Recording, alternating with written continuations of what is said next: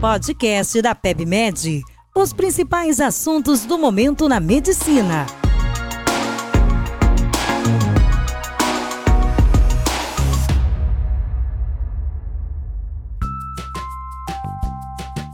Bem-vindos a mais um episódio. Meu nome é Vinícius Onfle, eu sou editor-chefe de terapia intensiva aqui do portal PebMed e do Etbook. E hoje a gente vai conversar um pouquinho sobre a paracentese, que é um procedimento que com certeza você já fez ou vai fazer muitas vezes é, ao longo da sua prática, seja na UTI, na enfermaria, no pronto-socorro, na UBS. Então, realmente é muito comum. E tem algumas coisas que a gente pode fazer para tornar o procedimento ainda mais seguro. A gente vai passar por tudo isso nesse episódio. Primeiro, em relação às indicações, a gente pode fazer a paracentese primeiro para diagnóstico da causa da ascite, se for uma ascite que a gente ainda não sabe a causa dela. A gente faz isso também para pacientes que a gente já sabia ter uma ascite, por exemplo, de causa por uma hepatopatia crônica, para poder descartar uma suspeita de, perit de peritonite bacteriana espontânea ou mesmo secundária, né? E a gente faz muito paracentese no paciente que é cirrótico, né? A gente brinca que qualquer seja o motivo pelo qual o paciente cirrótico veio para o socorro, ele vai precisar de uma paracentese para a gente descartar a PBE. E uma outra indicação muito comum é para alívio de desconforto abdominal ou respiratório, né, naqueles pacientes que têm uma ascite de grande volume, uma ascite tensa. Mas eu também preciso saber as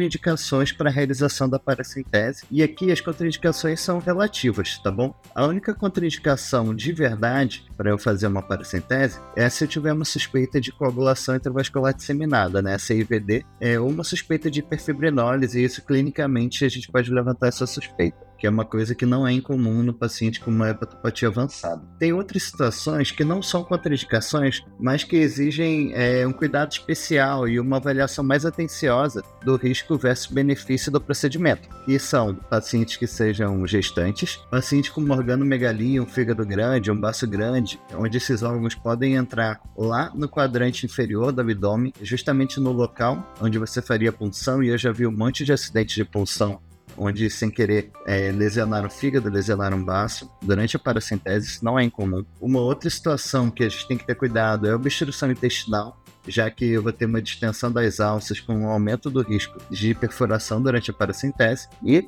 uma coisa talvez das mais, da mais comum entre essas que eu estou comentando é a aderência intraabdominal. E a gente tem que ter muito cuidado para fazer paracentese paciente com aderência intraabdominal também pelo risco de perfurar alguma alça, tá? E aqui eu queria também falar sobre alguns mitos, tá? A presença de INR alargado ou de plaquetopenia não contraindica o procedimento. E isso é muito comum. Eu pegar um paciente com cirrose que tem o INR alargado ou plaquetopenia. E esse paciente pode, é, a gente pode fazer paracentese nesse paciente sem nenhum problema, tá? Não existe nenhum valor de corte acima do qual eu não posso fazer a paracentese. Não tem corte de INR, não tem corte de plaquetas para que contraindique fazer esse procedimento, tá bom? Da mesma forma, não é necessária a transfusão de plasma ou a transfusão de plaquetas antes desse procedimento. Isso é um grande mito e não é necessário. E uma outra coisa que não é necessário antes de fazer o procedimento é a solicitação de coagulograma. Já que NR, independente de estar alargado ou não, não contraindica o meu procedimento, não tem por que também fazer um coagulograma antes do procedimento.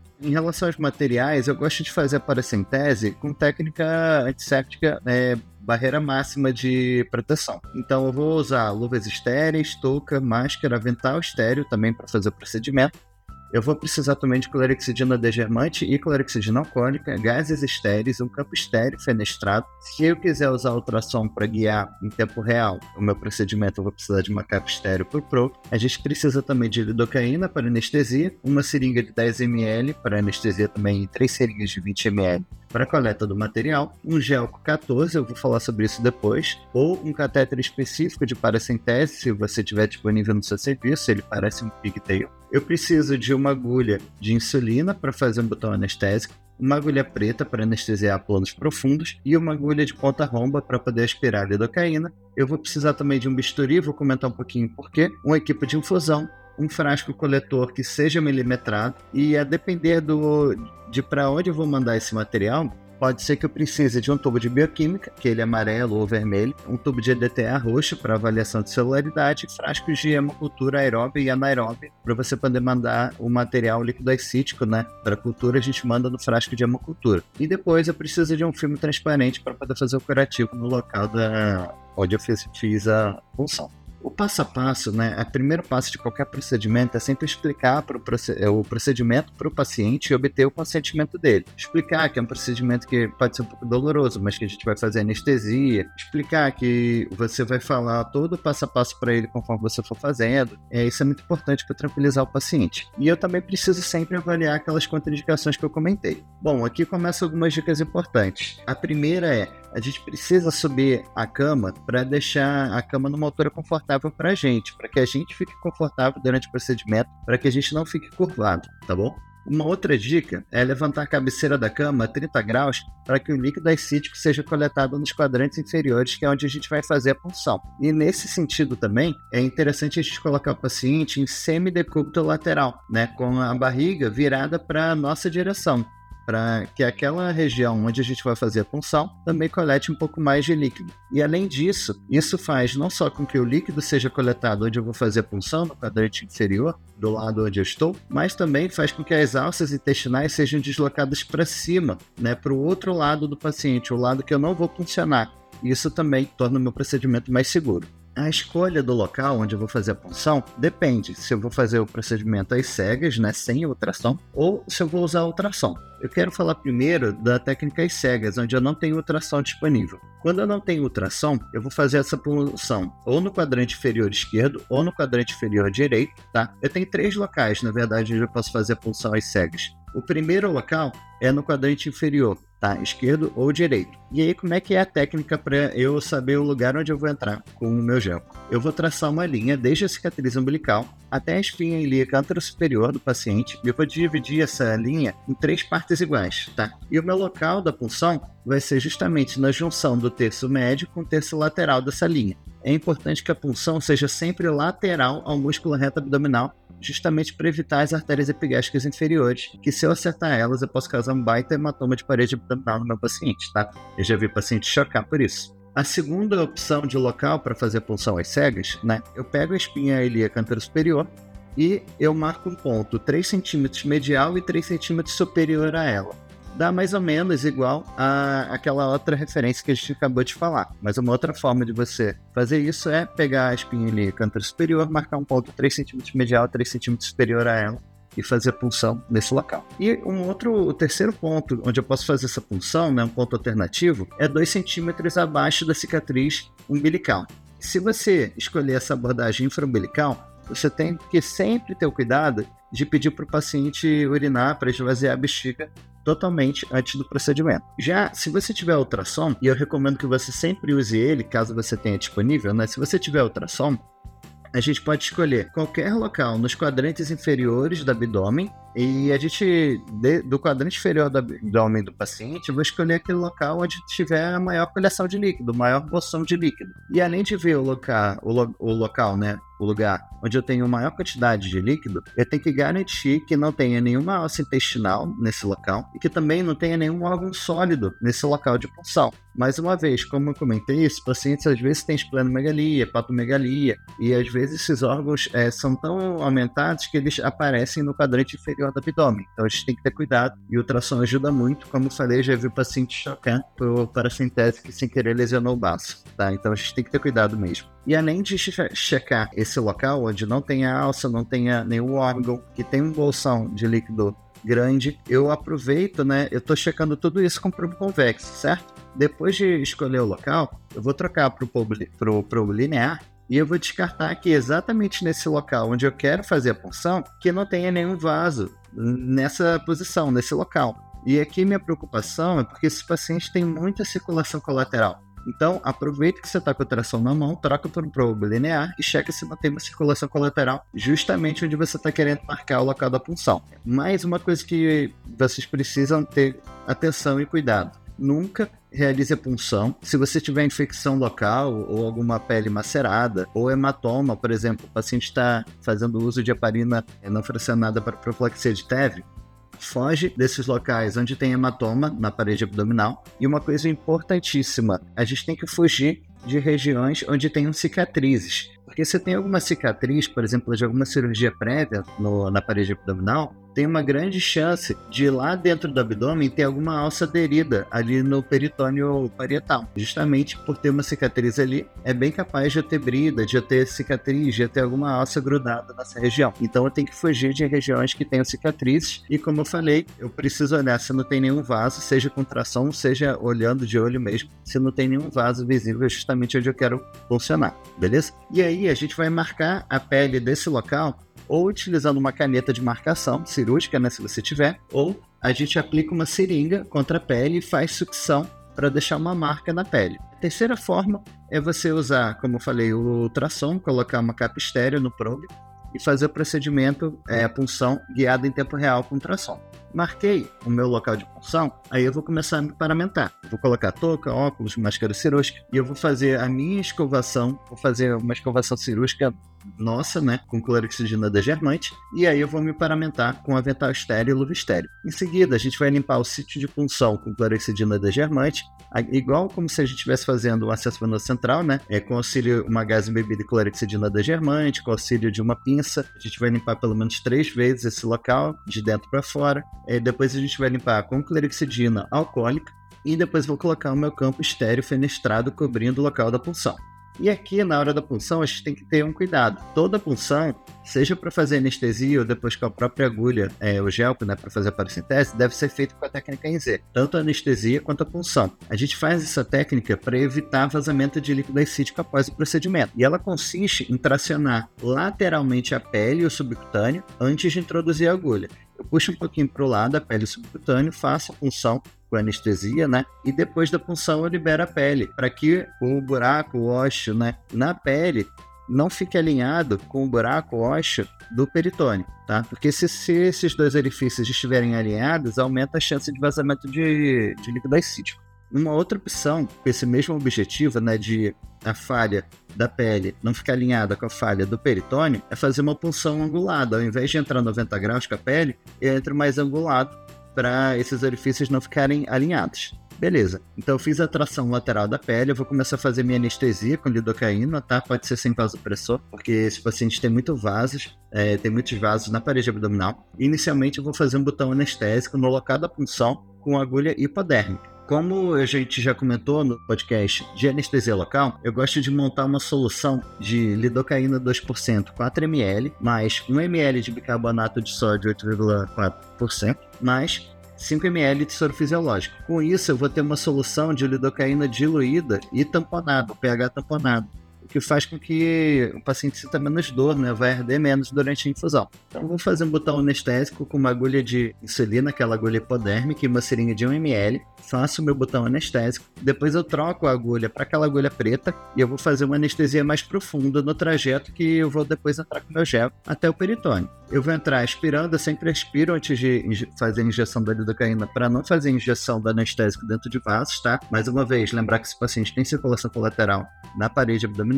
Depois que eu vou ultrapassar o peritônio, vai voltar um pouco de líquido acítico na agulha, na seringa, desculpa, de anestesia. E nesse momento eu vou fazer mais um pouco de lidocaína para anestesiar o peritônio parietal e eu vou voltar com a agulha mais uma vez injetando lidocaína no trajeto, para que fique bem anestesiado, tanto o peritônio parietal do nosso paciente, subcutâneo, derme e pele. Aqui vai uma dica. Eu tenho certeza que vocês já passaram pela situação. Vou tentar fazer uma paracentese de alívio, né, de grande volume. E aí eu faço a punção, começa a vir a sítio pelo gel e depois esse fluxo para. E aí eu acabo tendo que fazer uma nova punção e depois uma nova punção. E isso acontece muito porque o gelco ele pode ser comprimido pela própria pele do paciente. Isso não acontece, por exemplo, quando eu vou fazer uma paracentese diagnóstica, onde eu só preciso de 60 ml. Isso não acontece se eu estiver usando um catéter próprio de pigtail para paracentese, né, que ele é muito perfurado. Mas se eu estiver usando um gel, isso pode acontecer. Da própria pele, como ela é elástica, é ficar comprimindo o catéter e atrapalhando o fluxo do líquido acítico. Então aqui uma dica, né, que a gente pode fazer nessa situação é fazer uma pequena incisão superficial na pele, com auxílio do bisturi, o suficiente só para o gel passar pela pele pela derme, sem ser comprimido. Isso vai garantir um, fluxo melhor de drenagem da ascite por esse gel e evita com que você tenha que fazer múltiplas punções para conseguir fazer a paracentese de alívio. Lógico, como eu falei, se você estiver tá, usando um catéter próprio de paracentese, isso não vai ser necessário. Se você estiver precisando só de uma pequena quantidade de líquido acídico para punção diagnóstica, isso também não vai ser necessário. Mas para punções de grande volume, essa pequena incisão vai te ajudar.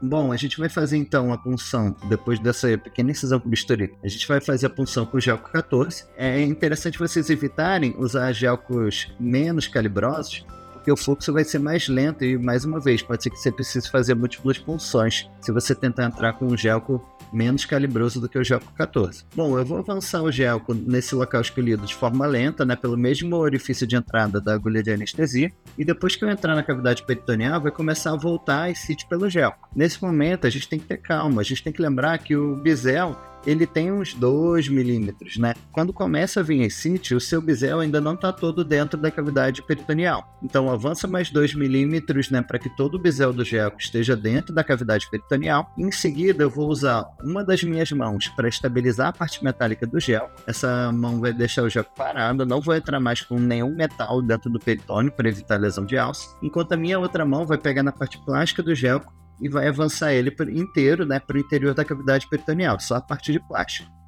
A parte metálica não deve ser introduzida além do necessário. Depois que eu avancei com a parte plástica, eu vou retirar a parte metálica e manter só a plástica dentro do peritônio. Vou tirar a parte metálica, vai começar a vazar as CIT, né? Eu vou tapar com o meu dedo. E aqui, nesse momento, eu vou aproveitar para coletar aquelas três seringas de 20 ml, né? Que é o suficiente para, seja o que você for pedir no líquido CIT, três seringas de 20 ml é o suficiente. Dá para mandar para bioquímica, celularidade, culturas, resolve tudo, tá bom? Então, coleta essa essas três seringas, deixa ela de lado, que a gente vai usá-la posteriormente para preencher os tubos de laboratório e de hemocultura. E se a minha ideia for fazer uma paracentese livre, nesse momento eu vou conectar o equipo do soro no gel para que o líquido acídico possa ser drenado até o frasco coletor. Nesse momento, eu tenho que ter muito cuidado para não contaminar minha luva estéreo. Então, se necessário, peça ajuda para algum ajudante, tá bom? Esse ajudante também vai te ajudar a inocular o líquido acídico nos tubos de laboratório. Aqui eu falei que a gente tem que ter um frasco coletor milimetrado justamente para eu vigiar a quantidade de líquido que eu estou drenando. Depois que eu tiver drenado tudo que eu quero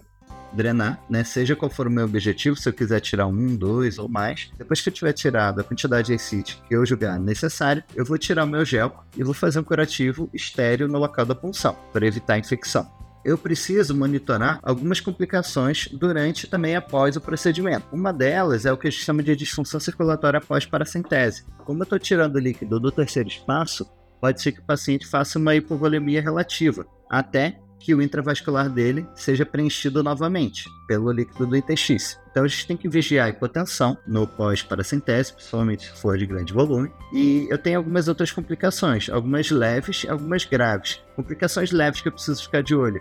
Hematoma de parede abdominal, vazamento persistente de líquido acítico e infecção local. As complicações graves que eu preciso ficar de olho são, como eu tinha comentado, lesão de órgãos intraabdominais, como alças intestinais, fígado, baço, lesão da artéria epigástrica inferior, tá? Ou sangramento intraabdominal. A gente tem que ficar de olho nisso. E aqui, só para a gente não esquecer, vamos lembrar que se eu fizer uma paracentese eu tirei mais do que 5 litros de acite, eu preciso fazer reposição de albumina. A dose que a gente usa é de 8 a 10 gramas de albumina para cada litro de acite retirado. Então, assim, se eu tirei 4 litros, eu preciso repor albumina? Não. Se eu tirei 5 litros e 1 ml, eu preciso repor albumina? Preciso. E eu não vou repor só aquilo acima de 5 litros. Se eu tirei mais de 5 litros, eu vou repor para tudo. Então vou dar um exemplo aqui para vocês. Se eu tirei 6 litros de acite, eu preciso repor 60 gramas de albumina, conta para cada um dos 6 litros. E vamos lembrar que cada frasco de albumina 20% tem 50 ml, cada frasco contém 10 gramas de albumina, beleza? Então, para ficar fácil, se eu, é, eu, tirei mais do que 5 litros, eu vou repor um frasco de albumina por litro. Tá? 6 litros de acite, eu tenho que repor 60 gramas de albumina, isso dá 6 frascos de albumina. O que, que eu quero que fiquem de dicas para você que está ouvindo esse episódio? Primeira coisa, a presença de INR alargado ou plaquetopenia não contraindica para a sintese. Pelo contrário, isso é muito comum nessa população. Segundo, sempre realize anestesia local adequada para garantir o conforto desse paciente porque infelizmente não deve ser nem a primeira e nem a última vez que ele vai precisar passar por esse procedimento. Tudo que a gente não quer é que ele sinta dor, combinado? Terceiro, sempre, quando se você tiver disponível, né, sempre use ultrassom para a escolha do sítio mais seguro para você poder fazer esse procedimento com tranquilidade. Não esqueça de fazer a técnica IZ durante a anestesia e também durante a punção, para a gente evitar vazamento de líquido ascítico persistente depois do procedimento, que isso é uma baita dor de cabeça para o coitado do paciente. Então não esqueça da técnica IZ. Outra dica que é importante, uma incisão, uma pequena né, incisão superficial na pele evita que a parte plástica do gel seja comprimida, o que atrapalha a drenagem do líquido tá bom? Então, isso é uma coisa que eu usualmente não fazia, mas é uma coisa que realmente ajuda, tá bom? Depois, a gente precisa monitorizar o paciente pelo risco de hipotensão e outras complicações associadas ao procedimento. Não vamos esquecer as complicações possíveis, para se tiver alguma intercorrência com o paciente, você poder ter alguma hipótese na cabeça para explicar o que ele está passando. Vamos lembrar também a gente tem que ter medo da disfunção circulatória pós-paracentese. Eu, usualmente, evito fazer paracentese de grande volume, a não ser que seja realmente necessário. Então, assim, realize paracentese de alívio com o mínimo de volume necessário para promover é, alívio da dispneia do seu paciente ou da dor abdominal. Nem que você tenha que fazer uma paracentese de 1 a 2 litros todos os dias, isso é mais interessante do que você fazer uma paracentese de grande volume de uma vez só porque isso vai causar muito mais hipotensão, é, disfunção renal no seu paciente. Então a gente tem que ter cuidado com isso. Não fica fazendo paracentese grande volume, a menos que seja absolutamente necessário. E, por último, vamos sempre aproveitar esse atendimento, aproveitar que o paciente está com a gente, né, que a gente está podendo conversar com ele, vamos aproveitar esse momento da paracentese para perguntar algumas coisas para o paciente e garantir que ele já esteja sendo, esteja fazendo segmento, acompanhamento regular, ou com médico de família e comunidade, ou com o hepatologista né? Se o paciente vem para você para fazer a paracentese, aproveita, pergunta se ele está fazendo esse segmento fazendo esse segmento, e se não tiver, faz o um encaminhamento para ele. Era isso que eu tinha para conversar hoje. Um abraço.